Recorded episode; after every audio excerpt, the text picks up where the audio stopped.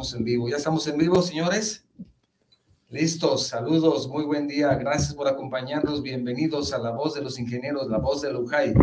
Estamos transmitiendo simultáneamente y en vivo, ya lo decíamos hace un momento, desde nuestro estudio en la ciudad de Guadalajara, Jalisco, México, para todo el mundo, por medio de Guanatos FM, radio y televisión por internet y también por la plataforma de Facebook Live.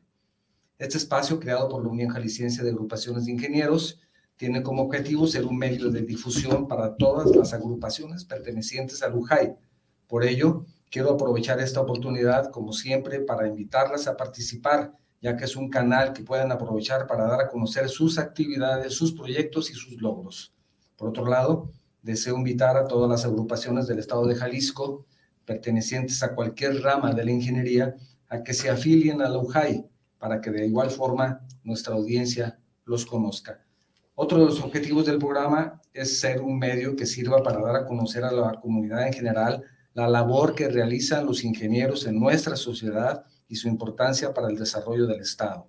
Soy su servidor, Octavio Novoa, y para la conducción de este programa me acompaña el presidente del Comité Directivo de Lujay, el ingeniero Fernando Zamora Medina. ¿Cómo estás, Fernando? Buen día. ¿Qué tal, Octavio? Buenos días. Pues contento. Imagínate traernos una carta difícil, una, una carta internacional de, una, de una gran amiga que eh, desde hace bastante tiempo estamos colaborando en el gremio y que hoy con todo gusto pero no te imaginas, y no se imaginan amigos, con qué gusto recibimos a Valeria Aranda Salgado, mejor conocida como Vale. Bienvenida, Vale. Gracias, Y para, para amigos, eh, muchas gracias por conectarse este sábado. Tendremos un tema muy padre. Eh, Valeria es una especialista en movilidad. Ya conoceremos todo su alcance, pero para conocerla a ella, ¿qué les parece? si me permiten cederle el uso de la voz en este subprograma, La Voz de los Ingenieros, La Voz de Lujay, a mi amigo y nuestro compañero Octavio Novoa para que nos presente a tan magnífica invitada. Adelante, Octavio, por favor. Gracias. El tema del programa de hoy lo hemos titulado Perspectivas de la Movilidad Urbana. Y para hablar al respecto, ya lo decía Fernando, tenemos el placer de recibir a Valeria Aranda Salgado. Ella es ingeniero civil y experta en transporte y urbanismo. Actualmente está cursando un doctorado en arquitectura, ingeniería de la construcción y ambiente construido en el Politécnico de Milano. Valeria ha obtenido una gran cantidad de experiencia académica, incluyendo un máster en transporte, territorio y urbanismo en la Universidad Politécnica de Valencia, también un máster en planificación e ingeniería del transporte en la University of Leeds también realizó un diplomado titulado Metropolitan Landscapes, importado, impartido por el Tecnológico de Monterrey en conjunto con la Asociación de Arquitectura de Londres. Además, Valeria trabajó como asistente en el área de conservación de carreteras en la Secretaría de Comunicaciones y Transportes en Jalisco, donde asesoró al personal sobre mantenimiento, diseño y construcción y modificaciones de los programas. También ha realizado análisis de mapas, planos y otros datos topográficos y geológicos para su uso en sitio y en oficina. Además, ha publicado varios trabajos de investigación sobre transporte y desarrollo urbano sostenible en México y en otros lugares del mundo. También ha sido muy activa en el, en el área, en el ramo del voluntariado. Por ejemplo, en este campo trabajó en la recolección y entrega de víveres para vecinos con necesidad durante la pandemia del COVID-19 y ha ofrecido asesorías y tutorías a alumnos de grados menores en el Centro Universitario de Ciencias Exactas e Ingenierías de la Universidad de Guadalajara. Valeria, en resumen, espero que no se me haya pasado nada importante, aunque hay mucho más en su currículum. En resumen, podemos decir que, que Valeria es una profesionista altamente experimentada en transporte, territorio y urbanismo, por lo que es un honor tenerla y recibirla en este programa. Bienvenida, Valeria. Gracias, muchas gracias, Inge ambos. Gracias por, gracias por, por invitarme, por la bienvenida y pues por las muchas flores, ¿no? Gracias. Bueno, pues, el currículum era como de 10 hojas y digo, bueno, leo el currículum o, o tenemos programa. hacemos programa. Entonces, felicidades y gracias. Qué bueno que nos acompañas y que estás aquí para compartirnos tu experiencia y sobre todo tus, tus comentarios respecto a este tema tan importante, ¿verdad? Claro, es, ahorita para nos, nuestra área metropolitana es vital Sí. Y qué mejor que tener un especialista en el tema que hoy nos convoca. Pero, pues previo a, a- meternos al tema, eh, me gustaría eh, presumirles que con Valeria hemos colaborado en infinidad de proyectos gremialistas y, y me veo obligado a hacerle la pregunta que en este mes de marzo, eh, hace unos días, en el, en el Día Internacional de la Mujer, el 8M, la mujer en el gremio de la ingeniería. ¿Cómo vamos con esa paridad? ¿Cómo lo has visto? ¿Hay, hay más incursión de las mujeres en nuestro gremio? Creo, a ver, eh, es- esta es una pregunta bien, siempre bien interesante, ¿no? Porque es una pregunta que normalmente se nos hacen las mujeres por la naturalidad, ¿no? A ver, ¿qué opinas, no, de esto? Pero también a veces considero, ¿no? O sea, no debería de ser, no debería de haber una opinión, ¿no? O sea, debería de ser un- una, como la verdad, ¿no? Una absoluta. ¿Las mujeres deberían de estar in- eh, incursionadas en el gremio? Por supuesto que sí, ¿no? ¿Hay más apertura ahorita? Sí, ¿no? Y eso se, se está dando, se está viendo, ¿no? Cada vez que hay programas, cada vez que hay eventos, vemos cada, cada vez más mujeres, en, ahora sí que dirigiendo, ¿no? Siendo invitadas, oye, platícanos, oye, ayuda a organizar esto, oye, organiza esto. Ahorita hay, hay asociaciones que son dirigidas por mujeres. Hay, por ejemplo, la SCT, algo que no se había visto en muchos años, hay dos mujeres que son eh, residentas, entonces, generales. Entonces, hay un montón de cambios que sí se están dando, ¿no? Que vamos avanzando en esta parte, ¿no? De que, oye, las mujeres por fin estamos como que tomando estos lugares que se nos debían desde hace, un montón de tiempo, ¿no? Que Claro. no se daban las oportunidades para que participáramos. Talento siempre ha habido, ¿no? Pero las oportunidades sí se están creando. Sí, fíjate que comentas muy, muy, muy bien. Eh, tenemos una compañera dentro de Lujay también, eh, Sony Cardiel, quien es coordinadora de la región sur, ¿no? De, por parte de la SICT, de aquí de Jalisco, de, de aquí de la de Jalisco, y una chava muy proactiva, eh, pero pues así como ella ha tenido muchos años inmersa en el gremialismo, bueno, pues invitamos a, a todas las demás chavas que están estudiando la ingeniería en las diversas ingenierías que se están eh, impartiendo en las múltiples universidades, las ingenierías tradicionales y las nuevas ingenierías, a que se integren a- al gremio, ya que ahí pueden ellas adquirir mayores conocimientos y estar actualizadas profesionalmente. Vale, eh, es- ese devenir del tiempo que nos ha puesto en el camino de estar trabajando en el gremio, eh, yo te conocí por parte del OJAI y por parte del, del CUSEI. Y después vi cómo fuiste trascendiendo en la secretaría y, y te has mantenido ahí, ¿no? En, en, en AMIPTAC, que es otra de las organizaciones hermanas del UJAI, y, y algunas otras más. Platícanos cómo, cómo te has sentido en esas agrupaciones, cómo te han arropado, cómo, cómo te has visto en tu crecimiento.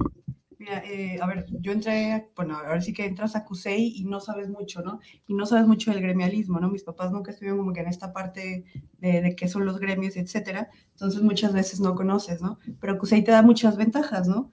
Y el, el estar, ahora sí que el ser proactiva y el, mi mamá siempre dice, no es no quedarse callada, también te da muchas, muchas opciones. Y lo- una de las primeras asociaciones que conocí sí fue el CISEG, pero nunca me adentré tanto, tanto, tanto, ¿no? Porque siempre me gustaron los puentes y las carreteras, decía yo. Ujú, ujú. Entonces, de repente, cuando, cuando me entero que existe la, la MIRTAC y me la presentan, ahora sí que podría decir de que amor a primer gremialismo, ¿no? Ujú. O sea, la- para mí la MIRTAC fue ahora sí una luz, ¿no? De que, oye, por- a ver, lo, los- lo platicábamos tú y yo, todos necesitamos como que esta parte de, de sentirnos pertenecer a algo, ¿no? De una pertenencia. Un sentido de pertenencia. Entonces, la MIPTAC me lo dio, ¿no? O sea, seguía siendo estudiante, eh, creamos el capítulo estudiantil de CUSEI, fue la primera vez que se abría con la, ayuda del ingeniero Salvador, del ingeniero Rafael Barraza, de Paco Cermeño también. Y pues nada, ¿no? De ahí comenzamos. Y es un capítulo estudiantil que hasta la fecha continúa, ¿no? Ahí en CUSEI. Y se han abierto ya más en, todo el estado. Y la la MIPTAC es una parte muy bonita, ¿no? O sea, si te gustan las vías terrestres, si te gusta la parte de carreteras, puentes, de todo, ¿no? Hasta geotecnia, de todo, hay especialistas increíbles, no solo aquí en Jalisco, en todo, en todo México. Ahora más, este, está increíble ahora que el ingeniero Salvador es presidente nacional. Seguro va a haber un apoyo increíble para los estudiantes, sobre todo, que siempre ha sido muy amable. Pues es, es muy bonita, ¿no? Sí. Sí, Salvador Fernández Ayala. Sí, sí, sí. Él fue el delegado, o direct- ahora es direc- director, ¿no? de, De la... carretera, sí, de- sí, sí. No, no, no. O sea, el, el nombre que se le da al, al encargado de aquí del despacho es director o es delegado. De Del- la de la hey, es, es es director de general de carreteras ahora. sí. que hace poquito tomó también. Sí, un saludo para el ingeniero. Ingeniero, ojalá que nos esté viendo y tiene que venir ese programa. Y estuviste en la MIPTAC, que fue la que te da el sentido de pertenencia, y has estado en algunos otros más. Por ejemplo, hoy como una, una verdadera eh, profesionista en proponer temas de movilidad, estás, si mal no recuerdo, en la Asociación de Movilidad del Estado de Jalisco. Sí, en el, en el COMUG, eh, Colegio de Movilidad Urbana de, Jalisco, y es, ahora sí, él también ha habido muchísima apertura, es el presidente Ulises, es una persona muy, o sea, ahora sí que un experto, es muy, muy bueno en movilidad en su trabajo y también una persona muy, muy, muy agradable, ¿no? Es un tipazo. Entonces sí ha habido un montón de, de apertura y es, es- ahora sí que está también este colegio es una parte muy chida, ¿no? Porque no solo engloba ingenieros, y sino que es como que un, un colegio integral, ¿no? De todos aquellos que Multidisciplinario. dedicar a la, a la movilidad, exactamente, es multidisciplinario. Y es una parte bien, bien padre, ¿no? Que a través de, esta- de todas estas eh, asociaciones que, que tengo el, el placer de pertenecer y el privilegio, pues sigo, sigo estando en la UJAI, ¿no? Que la UJAI tiene un cachito de mi corazón siempre. Para allá íbamos. Ya Para allá íbamos. Pero fíjate, fíjate, Octavio, también el, el asunto de esa, eh, de ser multidisciplinario en ese tema, eh, que igual hay otros, ¿no?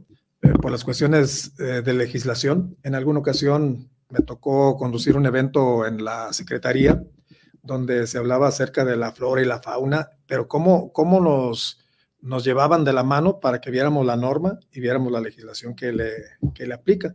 Pues sí, multidisciplinarios. Por otro lado, eh, estabas también en otra agrupación, en otra asociación, eh, pero vámonos directito a, lo que es la UJAI. Recuerdo muy claro que en el 2017, 2018 o algo así, eh, fuimos compañeros para organizar un tema muy padre, donde, donde hoy eh, es, esos, esos liderazgos ya tienen sus colegios, tienen sus asociaciones y el, el tema era encuentro de jóvenes ingenieros en Lojai, lo cual vino a detonar que se constituyeran colectivos. Y hay muchas mujeres también ahí en, en los colectivos. Entonces ahí van, ahí van trascendiendo, ahí van, ahí van. Ya, por ejemplo, en el, voy a meterme en un asunto que no, no viene al tema, pero por ejemplo, en el colectivo de ingenieros jóvenes por Jalisco, ya hubo una chava que fue presidenta. Entonces eso es padre. Y también formó parte del Lujay. Pero platícanos ese trans, transcurrir en, en tu estadía en Lujay, ¿cómo, ¿cómo la viviste? Nos tocó un jefe, un líder que nos, nos traía pan y agua. Sí, bueno, a ver, eh, justamente fue, a mí la primer- el primer acercamiento que tuve con la UJAI fue en 2016 y es una cosa que me, me encanta platicar, la verdad, porque fue bien extraña, ¿no? Yo no estaba aquí en México, estaba haciendo una, una estancia en el extranjero y me, me llegaron unos WhatsApps de que, hola Valeria, este, ¿cómo estás? Este, hace tiempo me diste tu número, soy el ingeniero Sergio Carmona, ¿no? Yo, maestro, maestro, Maestro. maestro, ¿cómo estás? O sea, inmediatamente, ¿no? Esos que contestas luego, luego. Este, oye, pues me contaron que no estás aquí, pero quiero invitarte a, a participar en la OJAI. En, en ese momento yo era presidenta de la carrera de, en CUSEI. Este, entonces sí hubo un acercamiento ahí, ¿no? Entonces el primer acercamiento sí fue de que, oye, no estoy allá, pero participo con un- todo el gusto del mundo desde WhatsApp, ¿no? Y en ese tiempo todavía no usábamos tanto Zoom, pero sí participo desde, desde lo que se pueda, ¿no? Desde el celular. El siguiente año, este, ya me tocó ahora sí que meterme de lleno, ¿no? Y siendo muy sincera, yo tenía como que una perspectiva de las asociaciones, ¿no? Las y muchas veces lo veía como que esta parte de las asociaciones son esto de que solo se reúnen, eh, tienen conferencias, hacen un taller, hacen una convivencia y párale de contar, ¿no? Y, y es, tu- tuve la grata experiencia con la UJAI de darme cuenta que las asociaciones son mucho más, ¿no? O sea, en la UJAI aprendí muchísimo, para ser sincera, también muchísimo, o sea, mucho gracias al, al maestro, a Sergio Carmona, pero aprendí un montón, ¿no? O sea, me desarrollé, hice un montón de amistades que conservo hasta el día de hoy. Conocí Gracias. bien, bien las asociaciones, porque es, una, es, es importante, ¿no? Muchas veces no sabes a qué se dedican las asociaciones. Te quedas con tu asociación de base, que es la, la especialidad que me gusta, y con un colegio, ¿no? Y está bien, sí, pero también es muy importante que, que, abarque, o sea, que, que, nos demos cuenta que hay mucho más, ¿no? Que la ingeniería abarca muchas cosas y que hay oportunidades de pertenecer a otras asociaciones, ¿no? Entonces, la sí. es, es, una, buena, una buena escuela para ello. Sí, fíjate que, pues, en conocimiento general, eh, no, no está por demás volver a recordar que la UJAI cuenta en la actualidad con 35 agrupaciones, eh, las cuales generan 25 especialidades y van desde ser civiles hasta eh, procedimientos, ¿no? sí. procedimientos constructivos, están los militares, están los, eh, por ejemplo, en la asociación en la que yo estoy, muy encasillados en, en, en como directores responsables, etcétera. Pero tenemos 35 agrupaciones, lo cual eh, al congregar o agrupar a todo este tipo de asociaciones, nos da la gran oportunidad de que seamos contemplados como la cúpula de la ingeniería en Jalisco. Y lo dices muy bien, muy claro. Eh, la UJAI eh, es un espectro enorme, eh, donde se conjuntan todas las especialidades, vuelvo a repetirlo, y respetamos siempre la autonomía de cada asociación. O sea, tú eres civil, te respetamos que seas civil estás en tu colegio, en tu asociación de civiles, se te respeta. Tendrán sus actividades propias, pero cuando haya un proyecto en común, pues obviamente que las 35 agrupaciones nos unimos, trabajamos de manera colegiada y en definitiva tomamos una decisión y una opinión eh, agrupada. Entonces, pues precisamente venimos y apoyamos a cada una de las diversas asociaciones que, que conforman a Lujay. Y eso es bien padre que, que se deslinde, ¿no? ¿Por qué la cúpula de ingeniería y por qué cada uno de los eh, de las asociaciones que le integran pues tiene su propia especialidad y tiene su, su autonomía? Eso que quede muy claro. Y, y también esta parte, porque lo, lo comentabas hace ratito, ¿no? Del, del evento que hubo de jóvenes ingenieros, uh -huh. que creo que ayudó, o sea, ahora sí que creo que es la primera vez que se juntan tantos jóvenes, no solo civiles, ¿no? Sino, o sea, del, del, ahora sí que ingenieros sin apellido, ¿no? Como decíamos en UJAI. Uh -huh. y, que, y que nos juntamos, que nos reunimos y que podemos realmente escuchar qué están haciendo otros, ¿no? Y eso es bien importante, porque a veces como, por ejemplo, a ver, yo hablo desde ser civil, ¿no? Porque es, es mi especialidad, bueno, es mi carrera. Muchas veces no sabes qué están haciendo lo justo, ¿no? O sea, los mecánicos, o si hay ahorita los biomédicos, o sea, ¿qué pasa, no? Y creo que el, el, este encuentro de jóvenes nos dio esta oportunidad de no solo quedarnos con el apellido, ¿no? Oye, conocer a los primos, ¿no? Por así uh -huh, decirlo, uh -huh. y saber en qué están participando que al final la ingeniería es multidisciplinaria, ¿no? Es una, es una cuestión integral. Sí, y, ese hecho, ¿vale? Pues me imagino que te llevó a tener una visión mucho más allá, mucho más amplia, viendo hacia el horizonte, hacia dónde voy a, hacia dónde voy a transitar, qué es lo que voy a hacer. Y es lo que te ha llevado a, a lograr estos posgrados. Y también platícanos un poco en tu vida de estudiante, como pasante, como profesionista. Y finalmente, eh, los posgrados, ¿cómo, cómo lograste incursionar a ellos, eh, a través de qué, con qué requisitos, porque sabemos que, que tus algunas especialidades, tu maestría y tu doctorado lo estás haciendo en el extranjero. Platícanos un poco de ello. Sí, bueno, eh, justo esto, esta parte, algo, algo que creo que, mira, te voy a ser bien sincera, nunca he dejado de ser estudiante, ¿no? Yo egreso de la carrera en 2017, en 2018 bueno, ese, ese, tiempo estuve tomando cursos, la, la, mayoría de ellos sí pagados por la SCT o que me mandaban de SCT, este, pues, cursos de pues, los, los, típicos, ¿no? De taludes, precios unitarios, o sea, para hacer como que, para construirte más como ingeniera, ¿no? Uh -huh. Este, en 2018 decido entrar a estudiar ingeniería topográfica, al CUSEI obviamente, eh, porque justo, ¿no? Esta parte de... Me, me, me pregunta la gente, ¿no? Es que te ha gustado un montón estudiar híjole, para ser sincera, estudiar, estudiar no me gusta un montón, pero sí me gusta un montón aprender cosas. O sea, me gusta saber, ¿no?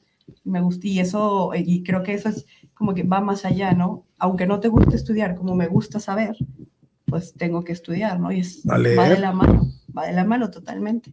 Entonces, eh, bueno, fue en, en, desde que egresé de, de CUSEI que yo dije, oye, yo quiero hacer una maestría, ¿no?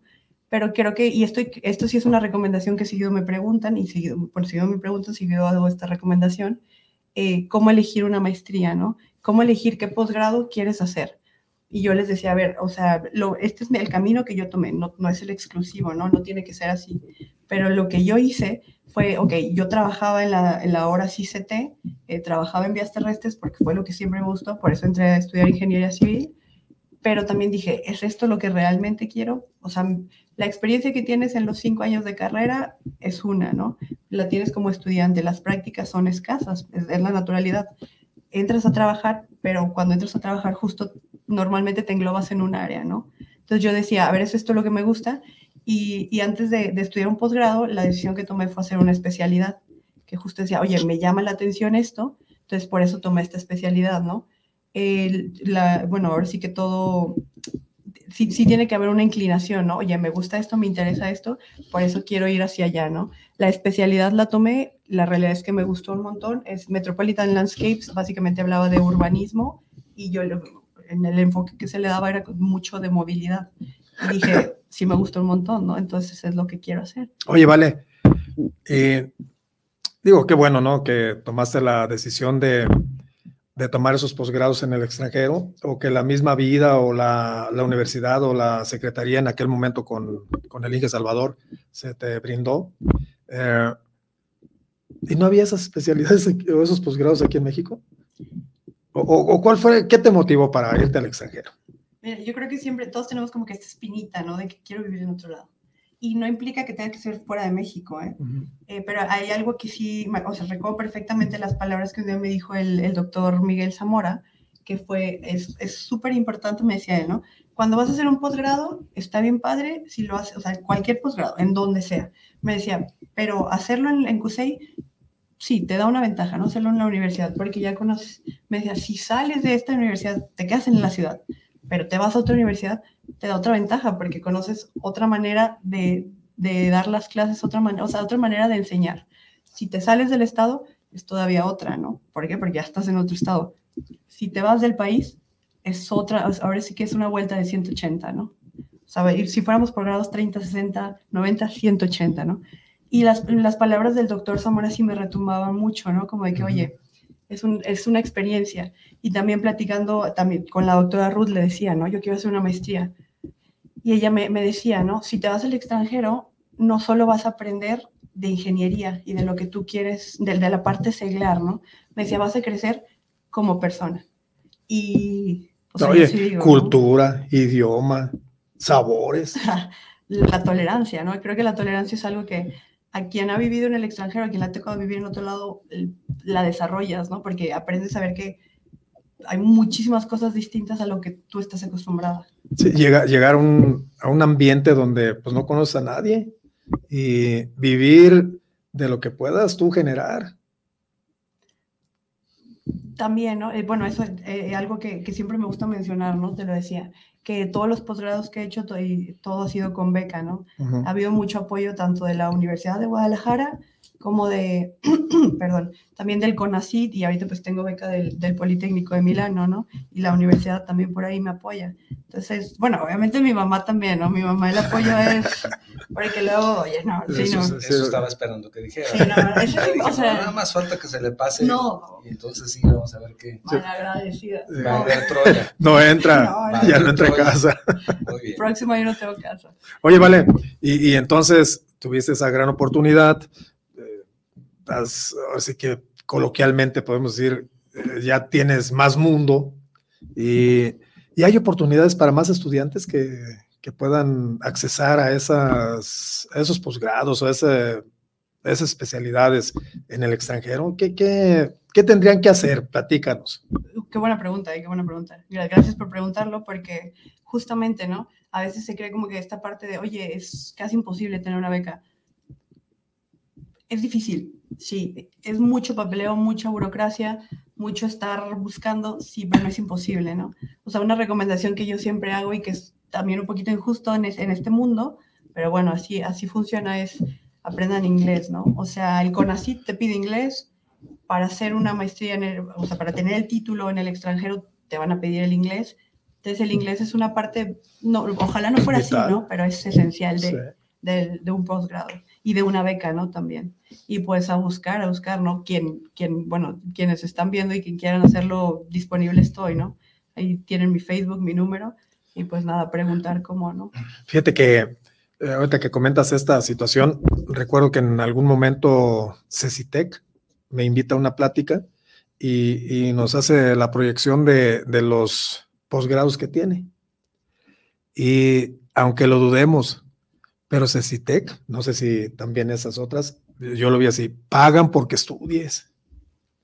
Sí, es, bueno, a ver, justo, ¿no? El, el CONACYT también te da, si te vas, por ejemplo, a España, que ellos me, me el CONACYT me apoyó para la beca de España, es una beca bondadosa, ¿eh? O sea, es una beca que, yo estaba en Valencia, que es una ciudad barata, es una, o sea, es, es bueno, ¿no? O sea, justamente, ¿no? Te dan esta beca para que te dediques a los estudios. Ujú. O sea, dedícate a estudiar, saca el grado, aprende, vive la experiencia, que eso es algo también increíble. Cuando la beca te da para vivir la experiencia, es muy grato. Bueno, amigos, tenemos la gran oportunidad de estudiar un posgrado, quienes no lo hemos hecho, y aparte, que nos den una aportación económica. Pues digo, ¿dónde? ¿Dónde? Vamos a entrar a un segmento con Octavio, donde tiene una serie de, de información que, que darnos, y pues qué mejor que, en la voz de Octavio. Adelante, Octavio. Gracias.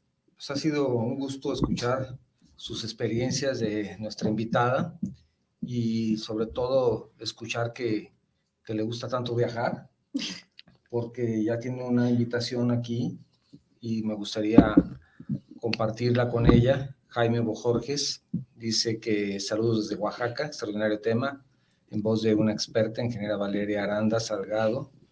Dice, vamos a invitarla a Oaxaca para que nos dé una conferencia. Y mira que no conozco a Oaxaca, ¿eh? Entonces, bueno, ya, ya está la invitación hecha. Nada más a ella, bro. Es- Ese es lo que iba a decir al final, pero bueno, ya, ya se nos adelantaron. Lorena Saludos, bro. Un saludo, excelente invitada, muchas felicidades. Y dice que, bueno, también dice Jaime que manda un saludo a su hermano Fernando Zamora, como siempre, la voz de los ingenieros, dice, destacando. Víctor Adrián Vargas, saludos a la especialista movilidad, excelente ponente, el ingeniero Adrián J. Barba, siempre pendiente, gracias ingeniero, saludos ingenieros, Vale, Fernando, excelente programa, no me pierdo su programa, muchísimas gracias. También tenemos el, Gracias. el mensaje de Manuel Huerta, como siempre pendiente, saludos Fer, Octavio, pero principalmente, pero principalmente, y aquí lo pone subrayado para que no se confundan, a la extraordinaria invitada, a Vale, me da mucho gusto volver a verla y más por el tremendo desarrollo que ha tenido, muy participativa, muchas felicidades. Gracias, Manuel. También Dak Pugt, no sé exacto, bueno, así dice, ¿usted qué tal? Buenos días, excelente programa, creo que la ingeniería vial debería complementarse con los arquitectos urbanistas, ¿qué opinas al respecto, Vale? ¿Debe complementar con los arquitectos urbanistas la ingeniería vial? Definitivamente, con todo, ¿no? O sea, el- creo que la ingeniería vial es, todo tiene que ser integral, ¿no? Como Sí. la inge- cualquier ingeniería es integral, ¿no? Tiene que ser multi- multidisciplinaria, definitivamente. Alfredo Navarro Guzmán, un tema muy interesante, de bastante importancia para la zona metropolitana de Guadalajara. Un saludo, un fuerte abrazo a los ingenieros conductores de este genial programa. Saludos a mi gran amiga y compañera del CUSEI, Vale Aranda. Fue Alfredo Navarro Guzmán te manda el saludo. Gracias, mijo. También tenemos saludo de... Mm, aquí tenemos otro saludo también. Permítame un momento antes de que nos vaya. Ya está. Ingeniero Roberto Martínez, saludos de la ciudad de las montañas. Saludos a Lujay, saludos ingenieros. Gracias. Gracias, Roberto. Carolina Mendoza, saludos para el programa, saludos para la voz de los ingenieros. Un gran saludo a todos en la mesa, en la mesa. Muchos saludos. Gracias, Carolina. Gracias. Me gustaría mucho escuchar, Vale, tu, tu comentario respecto a, a, desde tu punto de vista, cuáles pueden ser los principales retos que enfrenta la movilidad urbana en una ciudad como esta, como Guadalajara. Creo yo, muy sinceramente, la falta de planeación. Falta de planeación. O sea, es esta parte de vamos planeando conforme ya, o sea, si ya tenemos el problema, vamos a solucionar el problema, ¿no? O sea, la planeación justamente es, haces el plan antes para evitar los problemas, ¿no? Para evitar esta parte de, ya lo tengo aquí, gasto más dinero, tengo que hacerlo deprisa, la gente está encima. Es, es O sea, más que todo, consideras que estamos como de apagafuegos. Exactamente. Pues llegamos ya cuando ya el niño ahogado, ahora sí vamos a tapar el pozo. ¿verdad? Bomberos. Esto, nos puede suceder con un tema muy interesante de que abordaron hace un par de semanas en uno de estos programas que fue respecto a las propuestas que se han hecho para la, digamos, de alguna forma mejorar la movilidad en la avenida López Mateos, en donde está promoviendo un segundo piso, que desde mi punto de vista me parece que ya está más que decidido todo eso de las consultas y lo quiero decir honestamente, me parece que ya hay una decisión previa, nada más que han servido para adornar todo y decir al final, ¿saben qué? Nos vamos por un segundo piso. Espero estar equivocado y quiero comentarles que esto es una opinión personal. Sin embargo, eh, creo que tenemos que esperar hasta llegar a eso para buscar una solución, ¿vale? Es lo que está pasando, lo que tú dices. Mm, Ya sí, que llegamos a donde está, al tope, donde ya no cabe ni un alfiler, ahora sí vamos a buscar qué hacer. ¿A eso te refieres? Justamente, ¿no? Que yo coincido contigo en esta parte de que hay una decisión tomada. Yo, yo creo al contrario, ¿no? Un poquito que no se va a dar la- esta, este segundo piso, que al final van a decir, siempre no, ¿no? El, el secretario de Movilidad, Diego Monraz, ya lo dijo, ¿no? A más carriles, más tráfico. Sí, sí, sí, pero como Una- que no suena muy congruente. Digo, depende. Ahora te voy a decir algo y quiero insistir. Es una opinión personal. No soy experto en el tema. Por eso tenemos aquí una experta que sí lo es. Pero, por ejemplo, en ese caso, yo sé que es algo que tal vez en 25 minutos que nos quedan no nos pueda responder porque es muy largo el tema. Pero si nosotros tenemos ya que resolver un problema que ya está ahí, ya no hubo planeación y lo que tú me digas ya está allí. Entonces quiere decir que las respuestas son varias alternativas en conjunto o decir una sola, un segundo piso y tan tan. ¿Qué, qué puede ser? Desde mi perspectiva y por lo, por lo que he visto de, de la de problemática que hay en esa parte de la ciudad, Sí, creo yo que la solución es sistema público, sistema de transporte público masivo. muy bien. Muy bien. Idealmente subterráneo.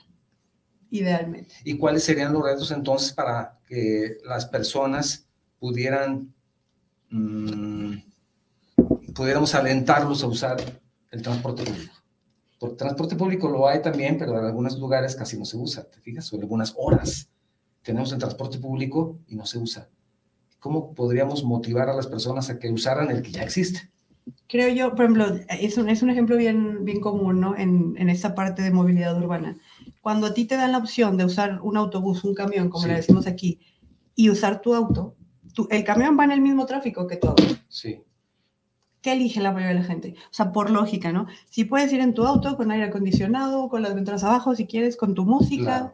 disfrutando, o sea, tranquila, sin estar aventada. Como mujer también, sin estar con esta preocupación de, sí. del acoso, ¿qué vas a elegir? Entonces eliges el auto. Eliges el auto, ¿no? Natural. Y si, por ejemplo, como en la ciudad de Nueva York, en donde te dicen quieres tener un automóvil y pasar a cierta área con tu auto, tienes que pagar un impuesto. Si no, déjalo fuera y utiliza el transporte público. Claro, hablamos de otra calidad, de otro nivel de transporte público, pero, pero vamos a decir, eso fue algo que desmotivó el uso del automóvil en un, en un cuadrante específico de la ciudad de Nueva York. Quiere decir que algo así pudiéramos tropicalizar aquí. Pues sí, porque justo es el costo, ¿no? O sea, los viajes de transporte o el, el- el utilizar el transporte, ya sea privado o público, no es por gusto, ¿no? No dices, deja, voy, me subo al auto o al camión y doy vueltas. Sí, O sea, no, no, lo haces por necesidad. claro. Entonces, cuando la necesidad dices de que, a ver, comodidad versus estar en, el, en un autobús me va a costar lo mismo, no tengo ningún problema, hasta puedo llegar más rápido porque el acelero Cierto. me muevo como quiera. E- Esa es, la, esa es la, la, la- la cosa, ¿no? Cuando te dicen de que, a ver, si usas tu automóvil tú solo, Ujú. una sola persona tiene un impuesto, Ya, ya te le están dando un añadido, Ya ¿no? Oye, o, ¿sabes qué? Si usas tu automóvil, no sé, de horas pico, ¿no? De 8 a 10 de la mañana y de 6 a 9 de la tarde, Ujú. tú sola vas a tener también un impuesto. Si lo usas con tres personas, no hay, ah, la cosa Eso cambia, ¿no? Te la decir, A piensas. lo mejor me llevo a mi, a mi compañero y paso por él y hacemos un transporte colectivo entre nosotros, los amigos, y vamos tres. Justo, o dices, ¿no? Bueno, con esto se va a reducir el transporte público, el, el uso del automóvil, me voy en transporte público, qué batalla, ¿no? Y estar utilizando ese tipo de, de, mm, argumentos, ¿crees que sea bien recibido por la sociedad? Mira, es complicado. Esto sí, ya lo mencionaste, ¿no? Se ve en Nueva York, se ve en Londres, se ve en ciudades enriquecidas. Sí. ¿Por qué? Porque el, el- el- o sea, lo que reciben económicamente es diferente, ¿no? El poder adquisitivo es, es mayor que aquí. Que sean bien recibidas, no lo creo, ¿no? Pero también, eh, como humanos y sobre todo como adultos, siempre nos oponemos a los cambios. Esa es una cosa bien complicada, ¿no? Muchas veces se dice, oye, presenta el proyecto, ¿no? No es, no es como que esta parte de hacer consultas y preguntarle a la gente, ¿quieres esto o no? Y ya por último, para dejarte. Adelante, adelante, Octavio. Quiere decir que entonces hacemos comparativas con países desarrollados en vez de decir, ah, mira, con Nueva York usa esto, en Londres usan aquello. En Ámsterdam las personas ya no quieren tener automóvil sino bicicleta. Deberíamos ser comparativos, por ejemplo, con nuestros pares o más cercanos, digamos, culturalmente hablando, por ejemplo, Colombia, por ejemplo, Chile, por ejemplo, Argentina, decir, en Colombia se utilizó esto y se hizo esto y tuvo resultados. Tendríamos que entonces tender a quitar esa tendencia de compararnos con este tipo de países y buscar compararnos con alternativas que se han aplicado con éxito en países, por ejemplo, de Sudamérica? Mira, esa es una pregunta complicada porque lo que funciona en Sudamérica puede ser que sea replicable y funcione aquí, pero no está garantizado, ¿no? Igualmente lo que funciona en países enriquecidos. ¿Por qué? Porque lo que se necesita es, oye, tengo un estudio previo que me va a ayudar a saber si este proyecto es viable o no para esta ciudad, ¿no? O sea, si eso puede funcionar. En un caso de, Bogotá, el Transmilenio, cuando a la gente tú le dices, oye, te estoy poniendo un carril exclusivo, suficientes unidades, la frecuencia es buena, la gente utiliza el transporte público. ¿Por qué? Porque llega antes a su trabajo, a la escuela, a lo que tiene que hacer, ¿no? A las compras. O sea, cuando a la gente le das de verdad transporte público masivo de calidad, las personas lo utilizan, ¿no? El caso de Ámsterdam lo mencionabas. ¿Por qué la gente usa bici? Porque se dio cuenta que es más rápido llegar en bici al trabajo, a la escuela, a las compras, a todas sus actividades, que llegar en, o sea, agarrar tu automóvil, buscar estacionamiento y bajarte a hacerlo, ¿no? Oye, y, hemos visto en, YouTube, ¿no? De, que en Ámsterdam, por ejemplo, ya no están construyendo, ni les interesa construir estacionamientos para vehículos, para carros, sino estacionamientos de varios niveles para bicicletas. Es una cosa increíble, ¿no? Porque la gente lo nota, ¿no? Y me, y, me decía un, un, conocido de allá, ¿no? Es que ya, o sea, yo antes perdía tiempo en ir, ya, es una persona, o sea, un, adulto, ¿no? O sea, 40 años. Me decía, yo perdía, yo ah, perdía es un tiempo. Viejo, qué no, no, no, no, no, no es un niño. No, no, no. Ya tiene 40 años. ¿eh? Es, un, es un adulto joven, yo decía, un adulto vean, joven. Cómo, cómo, nos ven los jóvenes. un ¿eh? adulto joven. Eh, y me decía él, ¿no? Yo perdía el tiempo en buscar estacionamiento, sí. estarme complicando la vida y en la tarde iba al gym me dice, ahorita hago 25 minutos ida, 25 de vuelta, 50 minutos en bicicleta, y me dice, y la verdad es que ya casi no voy al gym. A ver, esa es una, es una parte, es algo que él utiliza, ¿no? Él vio esta ventaja de que ya no gasto en gimnasio, ya no gasto en estacionamiento, ni en gasolina. Es ejercicio. Hago ejercicio, me gasté en unos buenos candados en mi bicicleta y, ando bien contento. Fíjate, e, ese, eso que tú comentabas de hacer una comparativa con relación a esos esos países que pudiéramos nombrarlos como de primer mundo, sí, que, pues digo, igual... Depende de qué lado lo veas. Pues sí, sí, el crisol con lo que lo veas, ¿no? Pero, por ejemplo, eh, se han tomado muchos, eh, valga la redundancia, muchos ejemplos de, de, Sudamérica, de Colombia o de Curitiba, y que el, el, transporte masivo aquí, por ejemplo, el macroperibús y, y los otros sistemas, pues eh, digo, hay que reconocer también que están haciendo el mayor esfuerzo aquí en el estado, aquí en la ciudad, por modificar y por cambiar esta situación de, la movilidad. Pero, por ejemplo, tenemos esa línea principal y tenemos líneas alimentadoras que, pueden ayudar y que están ayudando bastante, pero no hay, eh, no hay poder humano que, nos, que nos lleve pues a satisfacer las necesidades de todos los usuarios, ¿no? O sea, necesitamos más y más. Y yo creo que por ahí, si hiciéramos esa, esa comparativa con aquellos países, ¿qué, qué pudieras o, qué has visto en aquellos países que, si lo vemos como una opinión constructiva, que pudiéramos traer las, las mejores cosas hacia nuestro país? O vamos pensando en Guadalajara, que es lo que nos atañe, hacia Guadalajara para que se mejorara la movilidad. Eh, pues va a sonar repetitivo, pero planeación, ¿no? O sea, esta parte de no estar de apagafuegos, esta parte de... Mi, doctorado es justamente en desarrollo orientado al transporte, ¿no? Cómo hacer que el transporte y el crecimiento de las ciudades se den a la par y no que ya cuando tienes un desarrollo tengas la necesidad de ponerles transporte público, de conectarlos, porque la gente ya está harta, la gente ya no vive ahí, que es o sea, el caso de varios eh, fraccionamientos de Tlajumulco, ya se regresó y esas son, son ciudades perdidas, ¿no? Casi, casi. O sea, cuando, es, cuando planeas desde antes para que tus desarrollos habitacionales y el transporte estén a la par, y no, no solo estos dos, ¿no? sino un montón de servicios que son vitales para, el, para, los humanos, pues esta parte es ya de que, ah, ok, mi planeación es integral y estoy viendo las cosas realmente a futuro como van a ser, ¿no? No haciendo desarrollos al... En, en, en eso versa, sabemos que estás desarrollando para tu doctorado, para tu titulación, un, un, una investigación sobre movilidad en las grandes ciudades. ¿En, ¿En, eso versa? Sí, es básicamente un estudio de cómo las, a ver, estoy intentando estudiar cómo las ciudades han ido creciendo y cómo el transporte público ha ido creciendo a la par, porque incluso en estas ciudades enriquecidas, este problema lo tenían también ellos hace años, ¿no? Que andaban de que, oye, necesito poner esto, arreglar esto, etcétera. Y se dieron cuenta justo de esta parte de, ¿sabes qué? En vez de estar arreglando, pues sí, tengo que, ahora sí que tengo que parchar estos baches, pero tengo que hacer una carretera buena para que no le salgan baches, ¿no? Tengo que ver cómo, cómo hacer que no salgan estos problemas. Y lo encontraron en esta parte de la planeación, ¿no? Oye, si planeamos, si, si controlamos esta parte de los desarrollos con, ah, ok, si tienes lo, lo suficiente, ¿no? Agua, o sea, todo, todos los servicios, pero uno de los servicios también tiene que ser transporte, ¿no? No solo esta parte de, ah, pues si la gente va a vivir aquí, pues puede llegar en su auto. Es una parte complicada, ¿no? Quiere decir que en este momento que ya estamos rebasados aquí y hay que estar de apagafuegos, está bien. Tenemos que empezar a ver no solamente los problemas internos, locales, metropolitanos, sino también empezar a echar el ojo a las pequeñas ciudades que tenemos aquí a 40 kilómetros en todos los, al sur, al norte, a todos lados, y decir, a ver, a ver, a ver, aquí ya estamos prácticamente, tenemos de vecinos a Zapotlanejo y no hemos hecho nada. Ya tenemos de vecinos a Tala y no hemos hecho nada. Sí, tienen una autopista o tienen una carretera libre, pero no hay, por ejemplo, el espacio, ya no digamos la obra, destinado para un tren interurbano que nos pueda llevar a Tala y regresar. Y de ahí a Tequila, que digamos ahora lo vamos a hacer también turístico. Bueno, está el tren turístico, pero es otra, otro tema, ¿no? Que ahí quedó de tiempos de don Porfirio y lo están utilizando ahora.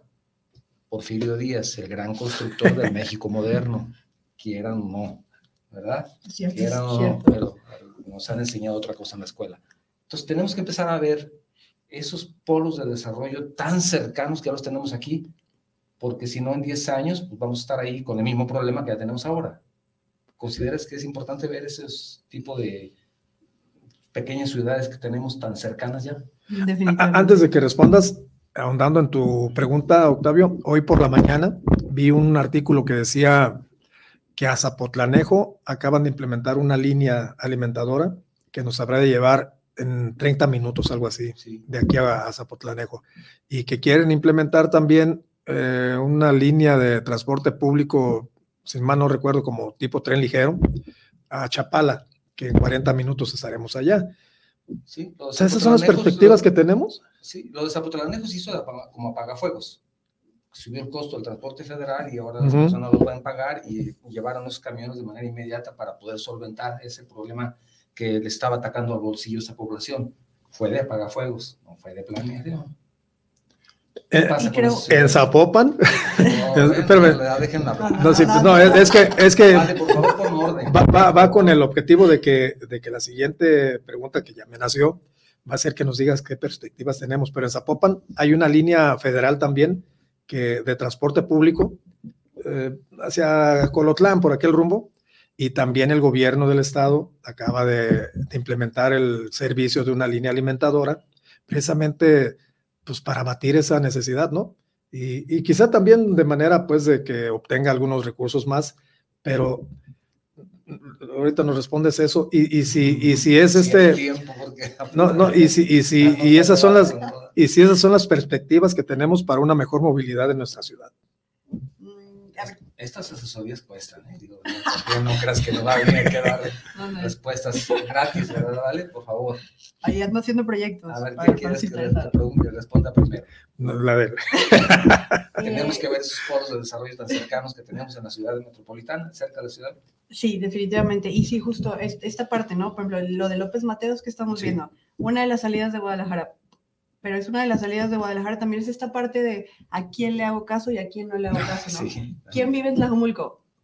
Tienes razón, ¿a quién se le da prioridad? O sea, sí, sabemos que en Tlajumulco hay un montón de desarrollos costosos, ¿no? ¿Y quiénes viven allá? Sí, pero ¿quiénes viven en El Salto? ¿Quiénes viven en Agaves? En esta parte, ¿quiénes viven en Tala? En, en, o sea, y en partes de la, de la ciudad, ¿no? O sea, también ¿quiénes viven en, en Zapotlanejo? O sea, ¿a quién, justo lo que decías, ¿no? ¿A quién le hago caso? ¿A quién no le hago caso? ¿Y qué prioridades tengo, ¿no? Es, es bien complicado, ¿no? O sea, tampoco podemos decir al gobierno, oye, solucioname todo en año y medio que te queda. Es complicadísimo, es complicadísimo. Sí. Pero sí es esta parte de planear para, ok, ¿cuántas entradas tienes? Y sobre todo, el tráfico que hay en, en esta ciudad y el tráfico, eh, sobre todo de automóviles privados que se hace aquí, ¿es solo de gente de la ciudad? No, ¿no? O sea, yo fui un claro ejemplo. En gran parte de mi carrera fui vine a Chapala. O sea, Chapala, Cusey, todos los días, lunes a viernes somos un montón de personas o hay un montón de personas que continúan haciendo eso, ¿no? Sí. Y eso también es, a mí me decían de que si en algún momento existe un, este tren interurbano Chapala-Guadalajara, ¿lo vas a usar? Es una maravilla. ¿Tú crees que no? Y tienes, puedes tener ramas alimentadoras también del Salto, incluso si quieres hasta Catic, etcétera, etcétera. Ya no, ya no diga nada más por dónde pasaría, que se Extrahuacán los membrillos, lo que ya conocemos todos, sino lo que está a los lados, que tú lo puedes ver así como brazos, ¿no? justamente, ¿no? Lo que, lo que decía, ¿no? O sea, hay, hay una línea principal y hay sus alimentadoras sí. que funcionan justamente. No puedes tener líneas de transporte público masivo, por ejemplo, tren ligero o trenes o metro en cualquier lado, ¿no? Pero sí tienes un, un plan integral de que, a ver, son las alimentadoras, te llevan a esta parte, ¿no? Sí, imagínate que tú puedas ir en un tren desde Atequiza hasta Tala. Pues padrísimo. Imagínate qué maravilla. Ahora económicamente hay que Ay. ver la viabilidad, ¿no? También. Sí. Flujos, etcétera, etcétera. Y eso se requiere de muchos estudios, pero a vuelo de pájaro se ve que podría ser negocio también.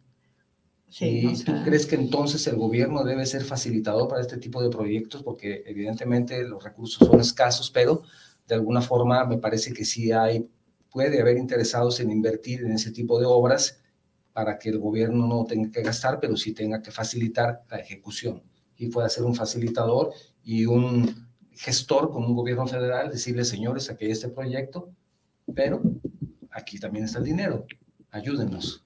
Podría ser también una forma de dinero privado. Sí, sí, creo que esto tendría que ser con inversión privada, ¿no? O sea, no hay gobierno que le dé para hacer todas estas No cosas. Es, es, muy, muy poco probable, ¿no? Muy difícil. La inversión privada, desde mi perspectiva, creo que existen los planes, el planteamiento para hacer esto Uh -huh. y creo que se están eh, trabajando ya algunos planes, sobre todo la de Chapala. Obviamente conozco esta parte de Chapala porque crecí Claro, allá, claro. pero sí, o sea, no, no solo esta parte de, ok, Chapala, Guadalajara, ¿no? Lo decías ya. Hay muchas entradas, hay muchas necesidades y hay muchos espacios que podrían ser, o sea, útiles para la población y también un buen negocio para la iniciativa privada. Esa es la realidad, ¿no? Que es lo que buscan y naturalmente. No, bueno, pues esa es su vocación. Fíjate que, Sí. Eh, pues sí, hay muchas entradas y, y una muy, muy complicada es la de carretera Nogales. He ido algunas ocasiones hacia Tala y cruzar la venta del astillero es la muerte. Sí, sí, sí, sí, sí. Y todo por, quizá por la no planeación o, por, o quizá porque ya nos rebasó. Claro. Han hecho innumerables construcciones de vialidad y no da abasto. Volvemos a lo mismo. Está, está lo mismo del periférico a, a o digamos, del el tronque de la venta del astillero al centro de Guadalajara que del entronque a Tepic. Sí, sí. ¿no? Sí. Una hora y media, una hora mínimo. venga. Es increíble, realmente. Sí, fíjate, vale, eh, comentabas acerca de la planeación. Eh, te- hemos tenido diferentes instituciones eh, que se han dedicado a la planeación. Sin embargo, llega algún gobierno y, y, pues las va relegando. Tan es así que había planeaciones u oficinas de planeación en los municipios, en el estado. Hoy tenemos dos instituciones, una de ellas que es la Secretaría de Planeación y Participación Ciudadana y la otra es el IMEPLAN, que pues yo imagino que, que una se complementa con la otra, aunque son actividades diferentes. IMEPLAN está viendo la cuestión de las consultas. Eh, pues, están preo- sí hay preocupación pues por la movilidad, ¿no? Sin embargo, pues ex- se necesita que exista una planeación adecuada para poder solventar este, este problema. Y nosotros como UJAI ya tuvimos la oportunidad de trabajar en algunas mesas de diálogo con, con el IMEPLAN, donde se presentó a través de la Sociedad de Ingeniería Ambiental un proyecto precisamente esa ruta de López Mateos, donde se propone pues, cierto, cierto proyecto que no se ve nada, mm, nada descabellado. Tú lo comentabas, pues tiene que ser subterráneo, pues claro.